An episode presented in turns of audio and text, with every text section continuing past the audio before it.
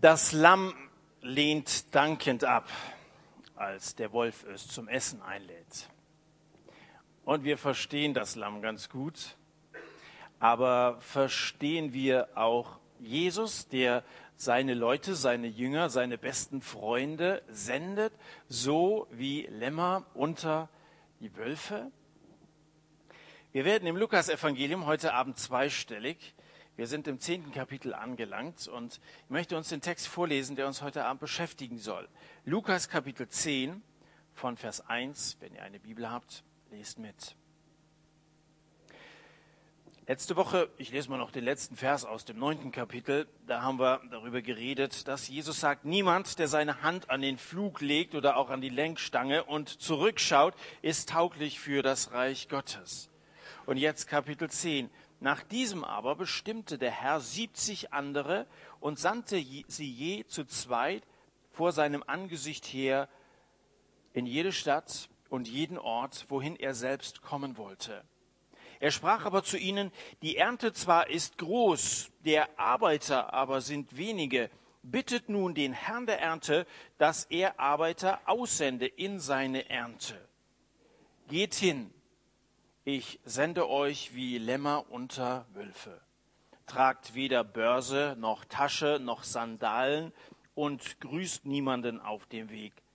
In welches Haus ihr aber eintretet, sprecht zuerst Friede diesem Haus.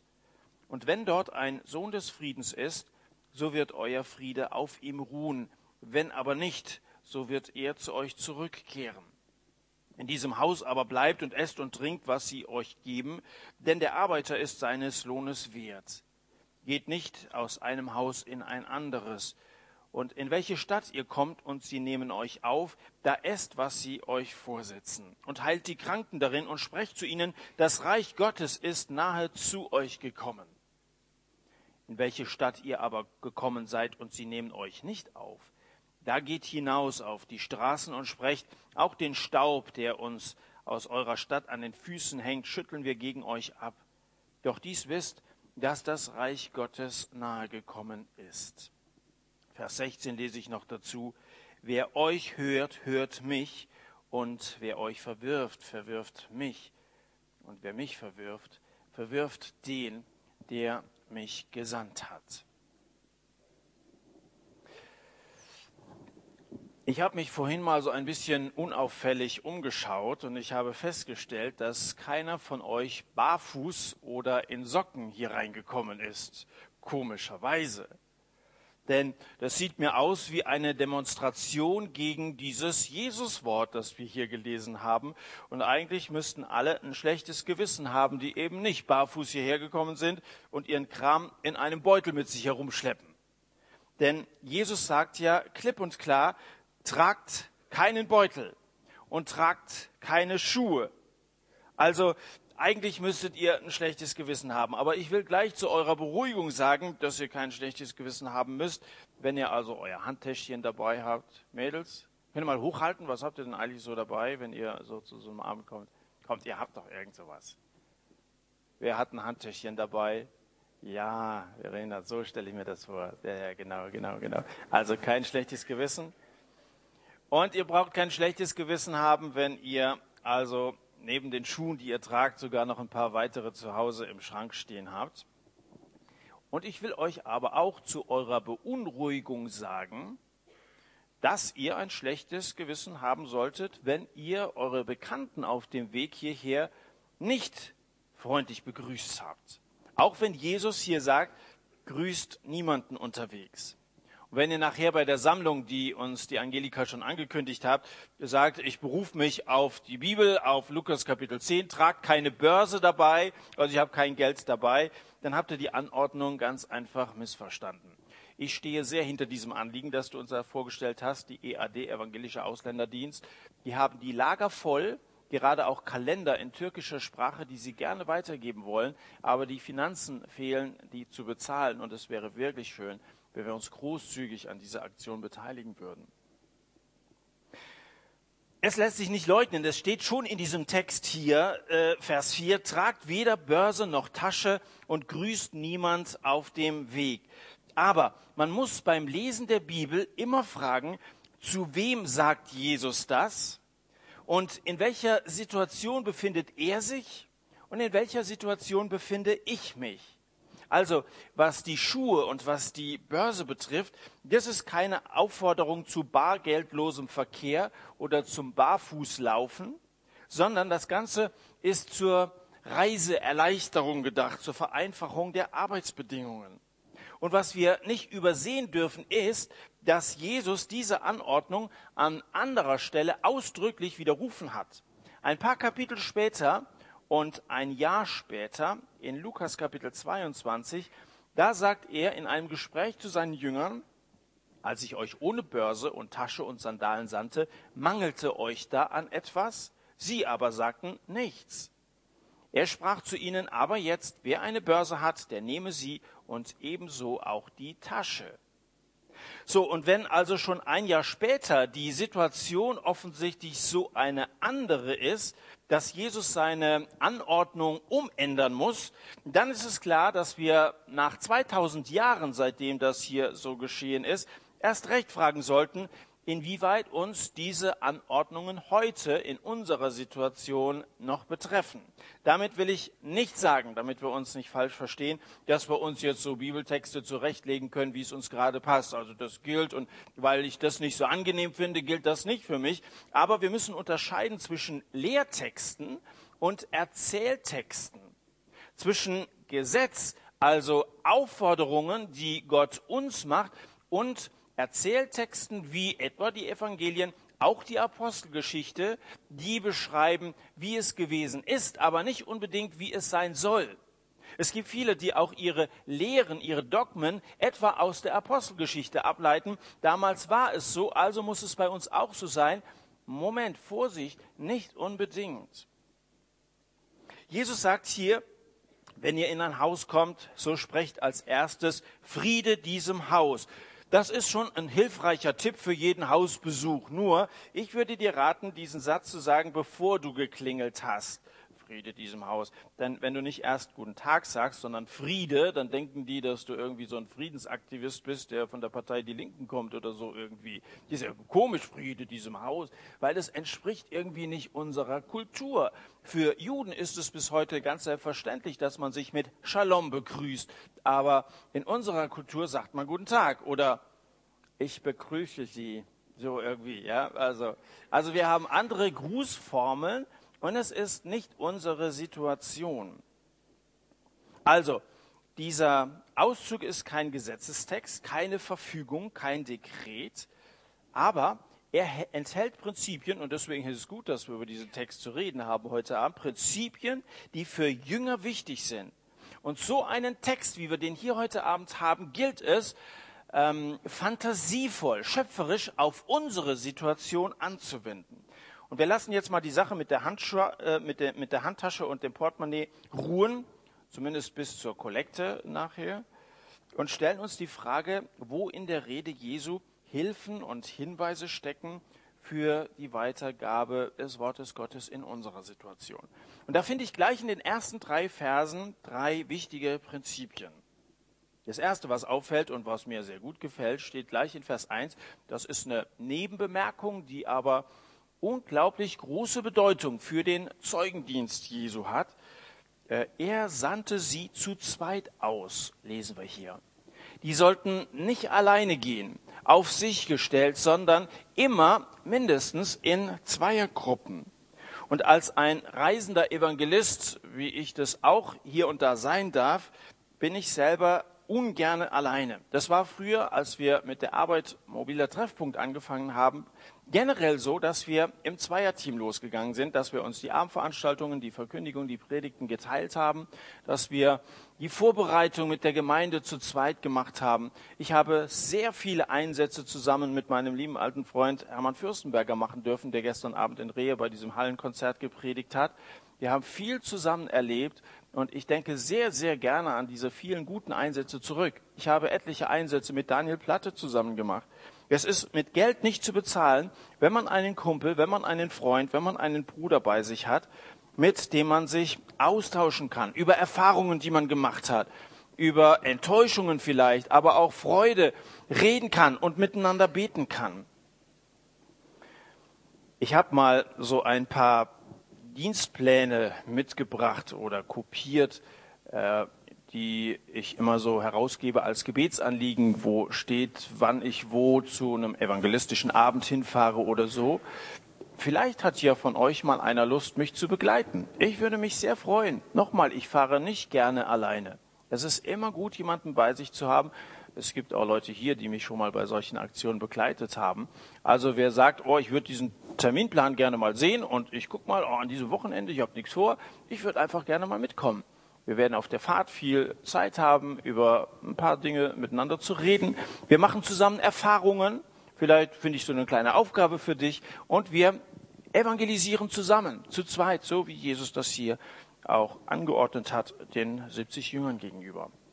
Jedenfalls rate ich euch allen, wenn ihr Gott dienen wollt, in welchem Dienst ihr auch steht, ob ihr euch vorgenommen habt, ab und zu mal rausgehen und zu gehen, ein paar Flyer zu verteilen, oder ob ihr einen Hauskreis leitet, ähm, sucht euch einen zweiten Mann oder eine zweite Frau. Du brauchst den Bruder, die Schwester, der dir zur Seite steht und sich so wie du ermutigt weiß von der Verheißung, die Ernte ist groß und ich möchte mich mit einbringen lassen, geht gemeinsam.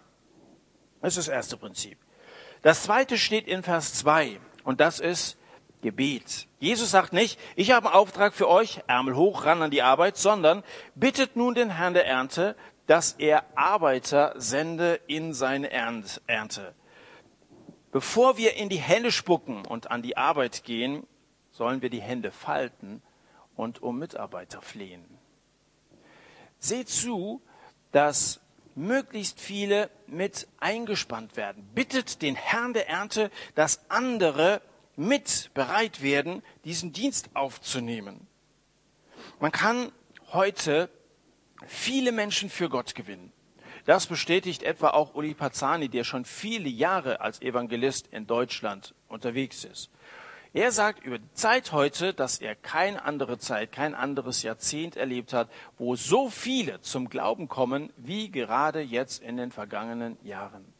Vielleicht auch dadurch, dass wir in so einer wirtschaftlichen Krisenzeit leben, wo so eine gewisse Verunsicherung da ist und wo die Menschen merken, dass das, was uns als so ein festes Fundament vorgekommen ist, gar nicht unbedingt haltbar ist. Und dann, dann greifen sie nach Dingen, die über diese Welt hinausgehen. Menschen fragen nach Gott. Und das, was Jesus hier sagt, die Ernte ist groß, das stimmt gerade in unserer Zeit. Ich glaube, dass es in allen Zeiten eine große Ernte gab, aber wir leben nun mal jetzt 2009 und das soll zu uns heute Abend sprechen. Und es ist so wahr, die Ernte ist groß, aber nur wenige sind bereit zu helfen. Die Menschen sind offen, viele sind auf der Suche und wenige sind bereit, bringen den Mut auf, es ihnen zu sagen. Wir haben viele Begeisterte, auch bei so einem Abend wie hier, aber wenig Treue. Wir haben viele, die mitreden wollen in unseren Gemeinden und Kirchen, aber nur wenige, die Lasten anpacken. Wir haben viele, die das Evangelium nach links oder rechts irgendwie verfälschen in der evangelikalen oder überhaupt christlichen Szene, aber nur wenige, die biblisches Schwarzbrot austeilen. Dabei wartet die Welt auf uns. Die Welt wartet auf uns. Die Ernte ist groß, Leute.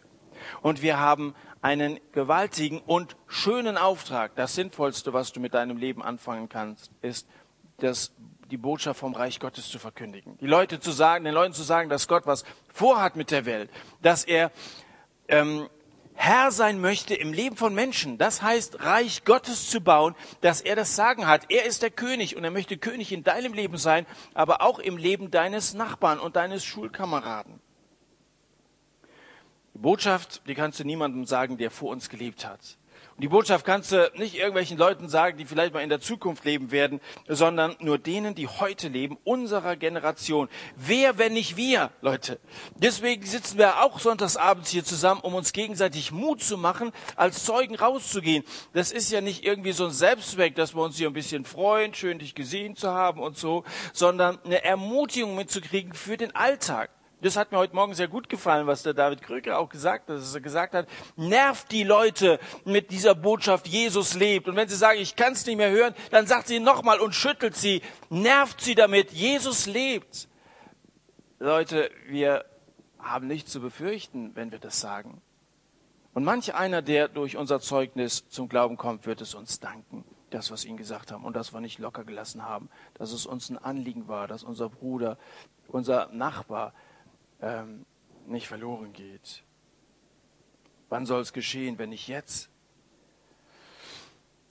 Und nach diesem äh, zweiten Prinzip, also betet, bittet den Herrn der Ernte, ja, da machen wir immer einen Punkt, normalerweise. Also Jesus sagt, die Ernte ist groß, bittet nun den Herrn der Ernte, dass er Arbeiter sende in seine Ernte. Punkt. Manche machen das dann auch, dass sie dafür beten. Da wird irgendwie so im Jugendkreis, in der Gemeinde dafür gebetet, dass Missionare also bereit wären, wieder rauszugehen. An sich selber denkt man dabei gar nicht. Aber machen wir den Punkt bitte mal nicht zu früh. Denn es gibt einen Imperativ, der direkt darauf folgt. Da steht, bittet den Herrn der Ernte, dass er Arbeiter sende und dann geht hin. Und das ist das Dritte, was wir hier ableiten können. Dieses Gebet könnte auch dich selbst betreffen. Wenn du es denn machst und ich würde mich freuen, wenn ihr euch das für die kommende Woche vornehmt, jeden Tag mal darum zu beten, Herr, sende Arbeiter in deine Ernte. Und dann füge ich ruhig mal hinzu und sage, und Herr, wenn, wenn ich auch so ein Arbeiter sein soll, ich kann mir das nicht vorstellen und mir fehlt der Mut und ich bin irgendwie völlig unfähig. Wenn du so denkst, hast du die besten Voraussetzungen.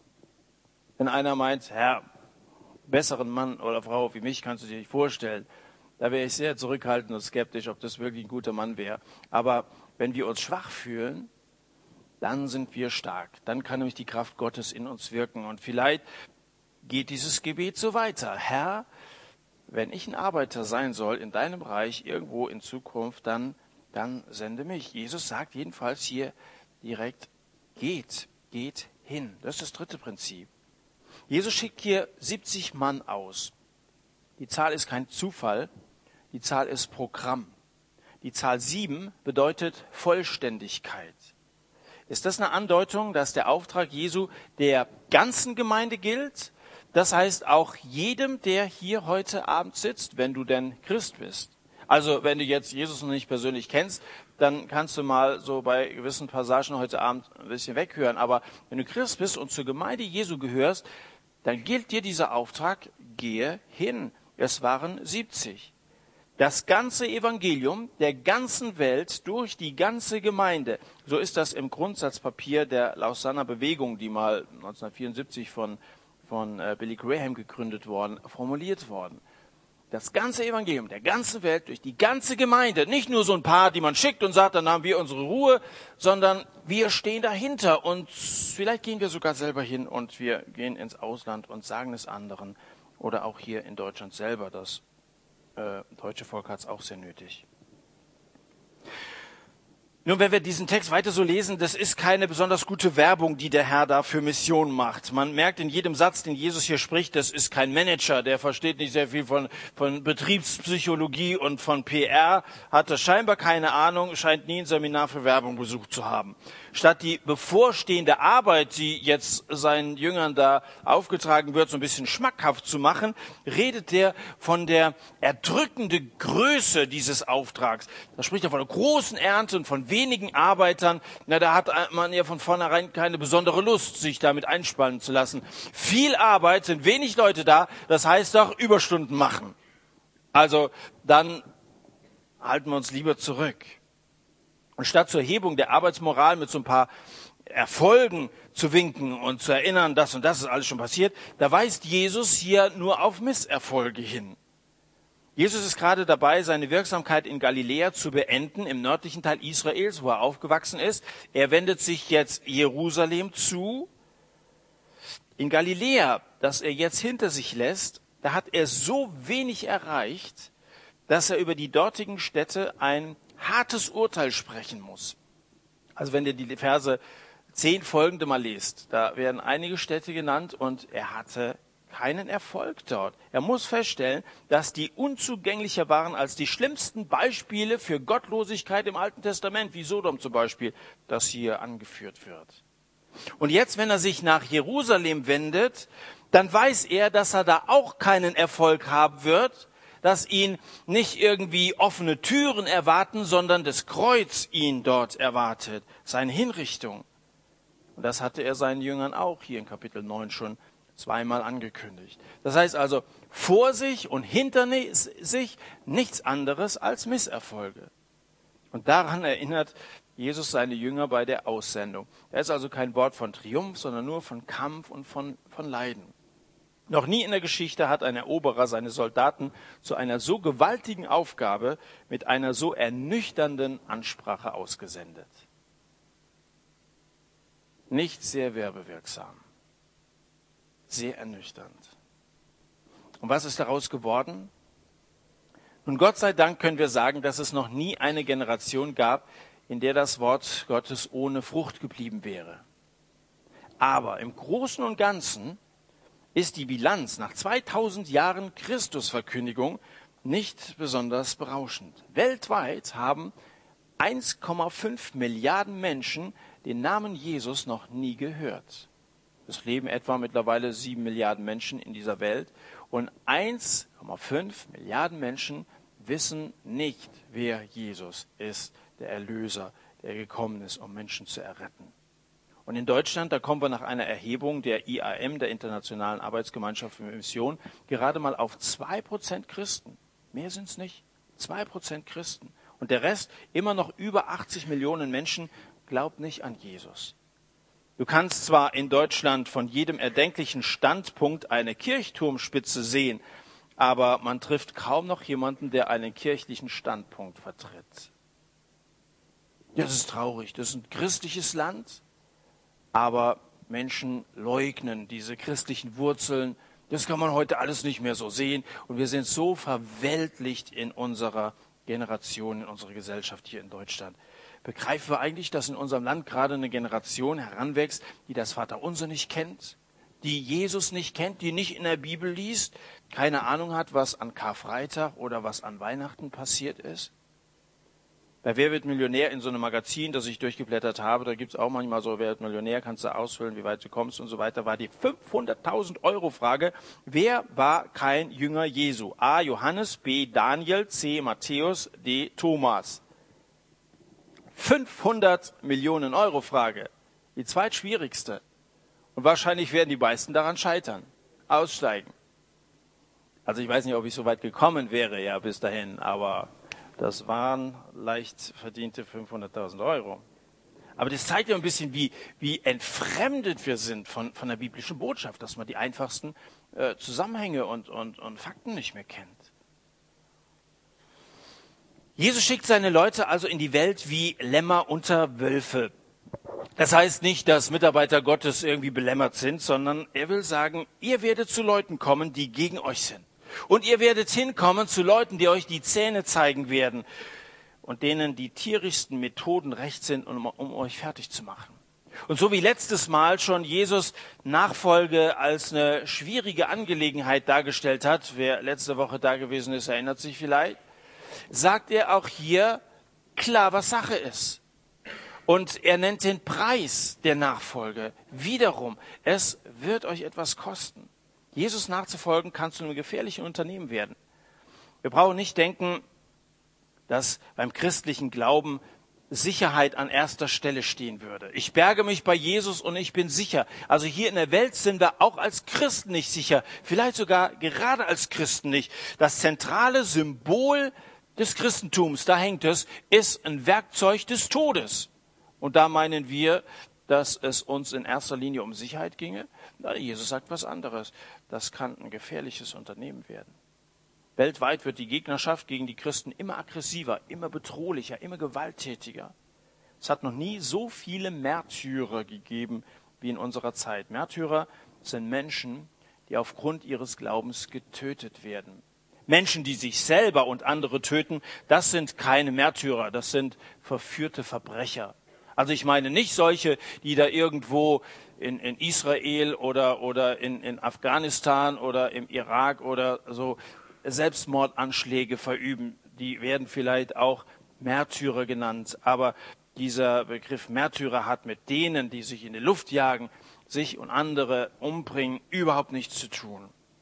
Märtyrer sind Menschen, die aufgrund ihres Glaubens an Jesus Christus verfolgt und getötet werden. Und die Wut der Wölfe gegen die Christen ist in unserer Zeit so groß, dass durchschnittlich pro Jahr 160.000 Christen in der Welt wegen ihres Glaubens getötet werden. Das heißt, an einem Tag, so wunderschön wie heute, dass etwa 450 Brüder und Schwestern als Zeugen Jesu ihr Leben gelassen haben. An diesem Tag heute, 1. November 2009, etwa 450 Brüder und Schwestern. Sie waren unterwegs wie Lämmer unter den Wölfen. Ist es angesichts dieser Situation zu verantworten, junge Menschen in die Mission zu schicken? Bald nachdem im Juni diesen Jahres, ihr erinnert euch daran, zwei Bibelschülerinnen aus der Bibelschule Brake in Jemen ermordet worden waren, brachte das ZDF in der Sendung Frontal 21 einen Beitrag mit dem Titel Sterben für Jesus, Missionieren als Abenteuer. Und ihr könnt euch wahrscheinlich denken, dass das jetzt nicht ein positiver Bericht war. Hey, da sind Leute, die sind mutig, als Lämmer unter die Wölfe zu gehen, die, die führen also den Missionsauftrag Jesu aus. In der Abmoderation hat die Moderatorin gesagt, bereit sein für Gott zu sterben. Das klingt vertraut bei islamischen Fundamentalisten. Doch auch für radikale Christen scheint das zu gelten. Und das ist heute so beliebt, dass man das irgendwie alles so in einen Pott wirft und dass man das durcheinander wirft und sagt, die sind nicht besser als die. Aber ich halte das für eine ungeheure Beschuldigung. Die Bereitschaft, ein Risiko einzugehen, um für andere da zu sein. Und diese beiden Mädels sind gegangen, um humanitäre Hilfe zu leisten.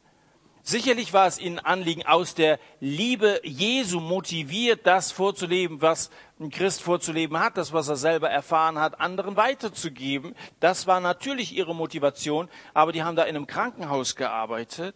Die Bereitschaft, ein Risiko einzugehen, für andere da zu sein, das hat doch nichts mit der Bereitschaft zu tun, Gewalt anzuwenden. Hier werden nach Belieben Täter und Opfer einfach ausgetauscht. Also wenn man so vor Bericht, also könnten Sie sich jetzt mal vielleicht da auf den angeklagten Platz setzen. Grunde genommen, das ist ein Opfer und da wird gesagt, die sind nicht besser als die. Den Lämmern wird in den Medien vorgeworfen, dass sie sich unter die Wölfe getraut haben. Aber so ist das so. So wie sie mich verfolgt und zu Unrecht angeklagt haben, so wird's euch auch gehen, so werden sie euch auch verfolgen, sagt Jesus in Johannes 15. Im Ausland drohen sie mit Kanonen, im Inland mit Kampagnen. Sie werden euch verfolgen. Kann Jesus das verantworten, dass er seine Leute wie Schafe unter die Wölfe schickt? Meine Antwort ist, ich habe überhaupt nicht darüber zu befinden, was Jesus verantworten kann oder nicht, sondern ich habe lediglich das mitzuteilen, was Jesus sagt. Und er sagt, ich sende euch wie Lämmer mitten unter die Wölfe. In 2. Chronik Kapitel 20, Altes Testament, wird berichtet, wie die Moabiter und die Amoriter, das sind feindliche Völker Israels, Josaphat, dem König von Juda, den Krieg erklärten. Wir erkennen nicht, was wir tun sollen, betet Josaphat in dieser Situation, sondern unsere Augen sind auf dich gerichtet. Also bedroht von allen Seiten und jetzt stehen sie da und sie sind ratlos, wie soll's weitergehen? Tausende von Familien. Es heißt dann weiter, ganz Judäa stand vor dem Herrn mit ihren Kindern, ihren Frauen, ihren Söhnen. Tausende von Familien aus nah und fern waren zusammengekommen, in diesem schweren Augenblick bei ihrem König zu stehen und sie dachten, dass dieser Kampf über ihre Kräfte gehen würde. Und was für eine Antwort gibt ihnen Gott? Er sagt, fürchtet euch nicht und seid nicht niedergeschlagen vor dieser großen Menge, denn der Kampf ist nicht eure Sache, sondern Gottes. Und dieser Vers befindet sich genau in der Mitte des Alten Testamentes. Genau in der Mitte. Ganz zentral dem Volk Gottes gesagt, fürchtet euch nicht vor dieser großen Menge, der Kampf ist nicht eure Sache, sondern Gottes. In diesem Vers gibt uns Gott eine Zusicherung, dass er für uns kämpfen wird und dass wir auf ihn vertrauen dürfen. Glaubt doch nicht, dass Jesus uns schickt, ohne dass er uns begleiten wird, dass er in unserer Nähe ist, dass er zu uns steht. Er schickte sie dahin, wo er selber hinkommen wollte, so heißt es ja hier. Jesus spricht von Häusern und Städten, die die Jünger aufnehmen werden, spricht aber auch von anderen, die im wahrsten Sinne des Wortes verschlossen sind. Das Evangelium hat immer so eine doppelte Wirkung, Annahme und Ablehnung. Beides durch dasselbe Wort. Gleiche Verkündigung, gleiches Thema vielleicht. Die einen lehnen es ab, die anderen nehmen es an. Das erlebe ich bei jeder Evangelisation. Entweder sind Leute, die sagen, hör mir auf, und die kommen auch nicht wieder, oder sie hören genau hin und sie hören nochmal hin und sie bekehren sich am Ende einer solchen Veranstaltungsreihe. Und so war das bei Jesus damals auch schon. Jesus hat den Menschen nie so nach dem Mund geredet, den irgendwie so Honig um den Mund geschmiert oder so. Er hat provoziert und er hat polarisiert damit. Und wenn Jesus gepredigt hat, dann, dann sind immer zwei Gruppen entstanden. Die einen waren entsetzt, das ist unerträglich, was er da sagt. Und die anderen, die waren begeistert. Jetzt begreifen wir erstmal, wer Gott ist. Ein Vater, der uns liebt. Die einen wollten ihn zum König machen, die anderen wollten ihn zur Schnecke machen. Das waren immer diese beiden Reaktionen. Die einen vor ihm niederfallen und ihn anzubeten bereit, die anderen waren bereit, ihm vom Felsen runterzustürzen. Aber weißt du, das Evangelium ist nicht wie eine Kerze, das ausgeblasen wird von denen, die das an, ablehnen. Du kommst hier hin und, und, und willst ihnen Licht bringen und dann, dann, dann kriegst du so einen, einen Sturm von, von Gegenwind, dass du so entmutigt bist, dass das Ganze ausgeht und verlöscht. Das Evangelium ist nicht wie eine Kerze, sondern vielmehr wie ein Vogel. Wenn ein Vogel vertrieben wird, dann flattert er zum nächsten Ast, um sein Lied weiter zu singen. So ist es beim Evangelium auch. Und so sagt es Jesus, dann geht doch einfach weiter und tragt es woanders hin. Und das kannst du mal durch die Geschichte verfolgen, wo irgendwo das Evangelium aufgehört hat, so eine Bewegung zu Ende gekommen ist. Irgendwo an einer anderen Stelle in der Welt macht Gott wieder Neuanfang. Und ich habe so ein bisschen den Eindruck, dass in Westeuropa das irgendwie schon längst ausgegangen ist. Immer mehr Atheismus, immer mehr Gottlosigkeit, immer mehr Verfall von Moral. Aber in anderen Teilen dieser Erde, ob das in China ist, ob das äh, in Südkorea ist, ob das in Ländern in Afrika ist, da ist eine gewaltige Erweckung. Selbst in islamischen Ländern wie in dem Irak, Iran kommen unglaublich viele Menschen trotz dieser Regierung von Ahmadinejad zum Glauben. Eine gewaltige Erweckung. Weit über eine Million sind in den letzten Jahren unter Muslimen dort im Iran zum Glauben an Jesus Christus gekommen. Das ist gewaltig. Das Evangelium ist wie ein Vogel. Wenn er vertrieben wird, dann flattert er zum nächsten Ast und singt sein Lied weiter. Das gleiche Wort hat gegenteilige Wirkung, aber es ist niemals wirkungslos. Und deswegen ist es auch niemals aussichtslos, das Wort Gottes an die Wölfe zu richten. Und wenn du solche kennst, die ablehnend sind, nerv sie ein bisschen, wenn du aber merkst, die sind nicht vorbereitet von Gott, dann verschwende dort auch keine Zeit, sondern lass dir von Gott Menschen zeigen, so einen Sohn des Friedens, wie es in diesem Text heißt, der offen ist, der dich aufnimmt, der zuhört. Bete für diesen Menschen und dann nerve, bis dass er zum Glauben kommt. Gib nicht so schnell auf. Rede mit Gott über diesen Menschen und rede mit diesem Menschen über Gott. Bete für ihn und erwarte, dass er Gott und deine Botschaft, die du ihm zu sagen hast, dann auch annimmt und glaubt.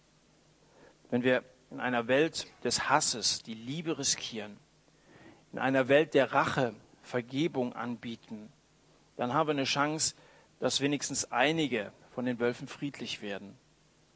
Das Merkmal von Lämmern ist ja, dass sie friedfertig sind, dass sie gewaltlos sind. Martin Luther King sagte, die Liebe ist unsere stärkste Waffe, die wir haben. Ich möchte nicht, dass wenn irgendjemand diese Aufnahme hört, bestätigt wird, die Christen sind ja genauso radikal wie irgendwelche anderen religiösen, fanatischen Leute, geht raus und da ist die Rede von Kampf und so weiter. Wenn wir mit einer Waffe kämpfen, dann kämpfen wir mit der Waffe der Liebe und entwaffnen das aggressive Gegenüber dadurch, dass wir ihnen die Liebe Gottes mit unserem ganzen Wesen, mit unserer Art, aber auch mit unseren Worten weitergeben. Das ist unsere stärkste Waffe. Und so in diesem Sinne lass uns zu den Wölfen wagen. Der Auftrag lautet ja nicht, wartet, bis die Wölfe mit eigenen gezogenem Schwanz in den Lämmerstall kommen, dass die zu euch kommen. Also nur darauf zu vertrauen, dass ab und zu mal Leute hier sonntagsabends mit herkommen. Das ist meiner Ansicht nach auch nicht alles, sondern hier steht ja, geht hin siehe, ich sende euch wie Lämmer mitten unter die Wölfe. Also nicht warten, bis die Leute bei euch im Jugendkreis in der Gemeinde hierher kommen oder so, sondern wir müssen uns schon selber mal in Bewegung setzen und gucken, wie wir vielleicht in ihren Häusern, in ihren Familien so eine ganze Gruppe erreichen, dass wir da sind, wo sie sind, dass wir da Gutes tun. Auch dadurch sollen wir uns als Christen auszeichnen und so mit Wort und Tat Zeugen Jesu sind. Und nicht nur zu Hause sitzen und über die bösen Wölfe schimpfen, das machen wir auch so gerne als Christen, dass wir stöhnen und schimpfen und so. Äh, das ist erstens feige und zweitens ist es eine Verleugnung unseres Auftrages, wenn wir nur schimpfen und stöhnen. Und eins will ich noch sagen, Was ich nicht sagen will, ist, dass wir uns den Wölfen angleichen sollen. Es gibt nichts lächerlicheres als Schafe im Wolfspelz. Es gibt manche Christen, die meinen, oh, wir müssen uns irgendwie so als Weltmenschen vergleichen äh, oder verkleiden. Wir müssen so, so tun, als wenn wir wie alle anderen wären. Nichts lächerlicheres als Schafe im Wolfspelz. Bei manchen Veranstaltungen staune ich darüber, wie sehr sich Christen Mühe geben, nur ja so zu erscheinen wie Menschen, die in der Welt leben und ohne Jesus unterwegs sind. Das elfte Gebot heißt bei denen, du sollst so sein wie alle anderen auch. Wir haben vergessen, dass Paulus gesagt hat, seid nicht gleichförmig dieser Welt. Manche hüpfen bei Nebel, nabelfrei auf der Bühne rum und merken gar nicht, dass sie sich irgendwie zum Narren machen. Da geht es nur um Show, um irgendwie angeglichen zu sein oder so. Seid nicht gleichförmig dieser Welt. Lass uns nicht im Wolfspelz auftreten. Das ist ja gar nicht glaubwürdig und nicht sehr attraktiv, weil da bist du Wolf unter Wölfen und da wird nicht viel bei passieren. Da wird doch keiner zum Glauben kommen durch sowas. Dieses Anbiedern, das ist wie so ein Dialog, unter dem man versteht, man redet heute so viel über Dialog, ja, muss also zwischen den Religionen muss ein Dialog stattfinden und, und das Ziel, was viele dabei haben, ist, dass du hast Recht und ich habe Recht und wir haben uns alle beide ganz doll lieb. Das, das ist so, so das, was wir unter Dialog verstehen. Ich bin schon für Dialog, dass wir uns aussprechen. Tolerant kann ich aber auch nur sein, wenn ich selber einen festen Standpunkt habe. Dann kann ich jemanden, der einen anderen Standpunkt hat als ich, lieben und akzeptieren als Mensch. Wenn wir aber die Standpunkte verleugnen und sagen, ist gar nicht so wichtig, also wir glauben alle dasselbe, dann gibt es überhaupt nicht mehr so etwas wie Toleranz. Ein marxistischer Professor aus Prag erklärte in einer Diskussion hier in Deutschland, ich nehme nur solche Christen ernst, die mich bekehren wollen. Leute, die irgendwie nur so rumlabern, brauche ich als Christen nicht. Ich nehme nur solche ernst, die mich bekehren wollen. Und dieser Kommunist, der hat also mit, ist weit davon entfernt, Christ zu sein, ja. Der hat das Wesen der Wahrheit viel besser verstanden als viele Christen, für die ihr Glaube nur einer von vielen möglichen Wegen ist, um im Leben irgendwie einen Sinn zu finden. Bekehrung, darum geht es, die mich bekehren wollen. Dabei geht es auch bei der Begegnung oder darum geht es bei der Begegnung mit den Wölfen. Das ist eine eine Angelegenheit von höchster Eile. Das meint Jesus, wenn er sagt, begrüßt niemanden auf dem Weg. Weißt du, im Orient ist es nämlich so, äh, da begrüßt man sich nicht einfach so mit einem Hallo und geht aneinander vorbei. Hallo, was heißt das eigentlich? Also man äh, sagt Grüß Gott oder, oder Guten Tag, das ist ein bisschen Aussage. Hallo, sagen wir und so. Irgendwie weiß ich auch nicht, was das heißt. Im Orient damals ist man, wenn man jemanden begrüßt hat, erstmal vom Kamel gestiegen, dann hat man ein Feuer angemacht, dann hat man Tee gekocht, dann gab es ein Palaver und so weiter. Und das hat sehr viel Zeit gekostet. Das ist das, was damals ein Gruß war. Und mit der Anweisung grüßt niemand, da will Jesus nicht zur Unhöflichkeit auffordern, sondern zur Eile. Notarzt fährt ja auf dem Weg zum Einsatz auch nicht nebenan, um den Nachbarn Hans Hallo zu sagen und über den letzten Urlaub zu plaudern oder so. Es geht um Eile, weil es geht um die Errettung von Menschen. Menschen ohne Jesus gehen verloren. Du brauchst Jesus Christus, um ewiges Leben zu haben. Er vergibt dir deine Sünden. Und wenn wir das nicht sagen, dann gehen Menschen ewig verloren. Und deswegen ist das eine Sache von höchster Eile. Lasst euch nicht ablenken, heißt das, wenn er sagt, grüßt niemanden auf dem Weg. Wer, wenn nicht wir, haben wir gesagt, wann, wenn nicht jetzt? Während wir in unseren Hauskreisen, Gemeinden, Bibelstunden diskutieren, was bei der Entrückung sein wird, ob es da regnet oder schneit, was haben wir alles für wichtige Fragen. Da haben Millionen von Menschen noch nichts gehört von dem ersten Kommen Jesu. Da reden wir von der Entrückung. Und die sterben, ohne zu erfahren, dass es einen Retter gibt. Leute, das ist eine eilige Sache, über die wir hier reden. Wann, wenn nicht jetzt? Machst du mit? Bist du bereit, ein Jünger Jesu zu sein und zu gehen? Geht, sagt er. Ich komme zum Schluss und komme nochmal auf die Tasche und das Portemonnaie zurück. Die beiden ermutigen uns und die beiden fordern uns heraus. Das erste, es ist eine Ermutigung. Wer sich in den Dienst von Jesus stellt, der braucht sich keine Sorgen um sein Auskommen zu machen. Jesus sorgt für seine Leute. Wenn er sagt, ihr braucht kein Portemonnaie mitzunehmen, dann heißt das, ich sorge schon für euch. Ihr müsst euch um die äußeren Dinge gar nicht kümmern. Seid mir gehorsam und ihr werdet sehen, dass ich mich zu eurer Sache stelle. Es ist Gottes Kampf. Gott wird für euch kämpfen.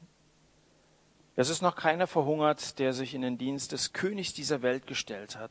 Als Jesus fragte, als ich euch ohne Börse und Tasche und Sandale sandte, mangelte euch an etwas, da sagten die Jünger nichts. Wir hatten keinen Mangel. Das ist das Ermutigende. Und das Zweite, das ist die Herausforderung. Wer es eilig hat, der muss mit möglichst wenig Gepäck reisen. Jesus Jünger müssen den Mut haben, auch schon mal Ballast abzuwerfen. Und wenn Traditionen für dich zu einer Last werden, dann wirf sie ab. Und wenn Mittel, das, was du alles besitzt, zu einer Last werden, weil es dich so gefangen nimmt und du auch Sorgen hast, dass immer alles in Schuss bleibt, so, dann wirf es ab. Wirf Ballast ab, um die Hände frei zu haben für deinen Auftraggeber, für Jesus. Wenn ich mich leichter mache, dann werde ich auch freier für Gott und für die Menschen, die er mir aufgetragen hat.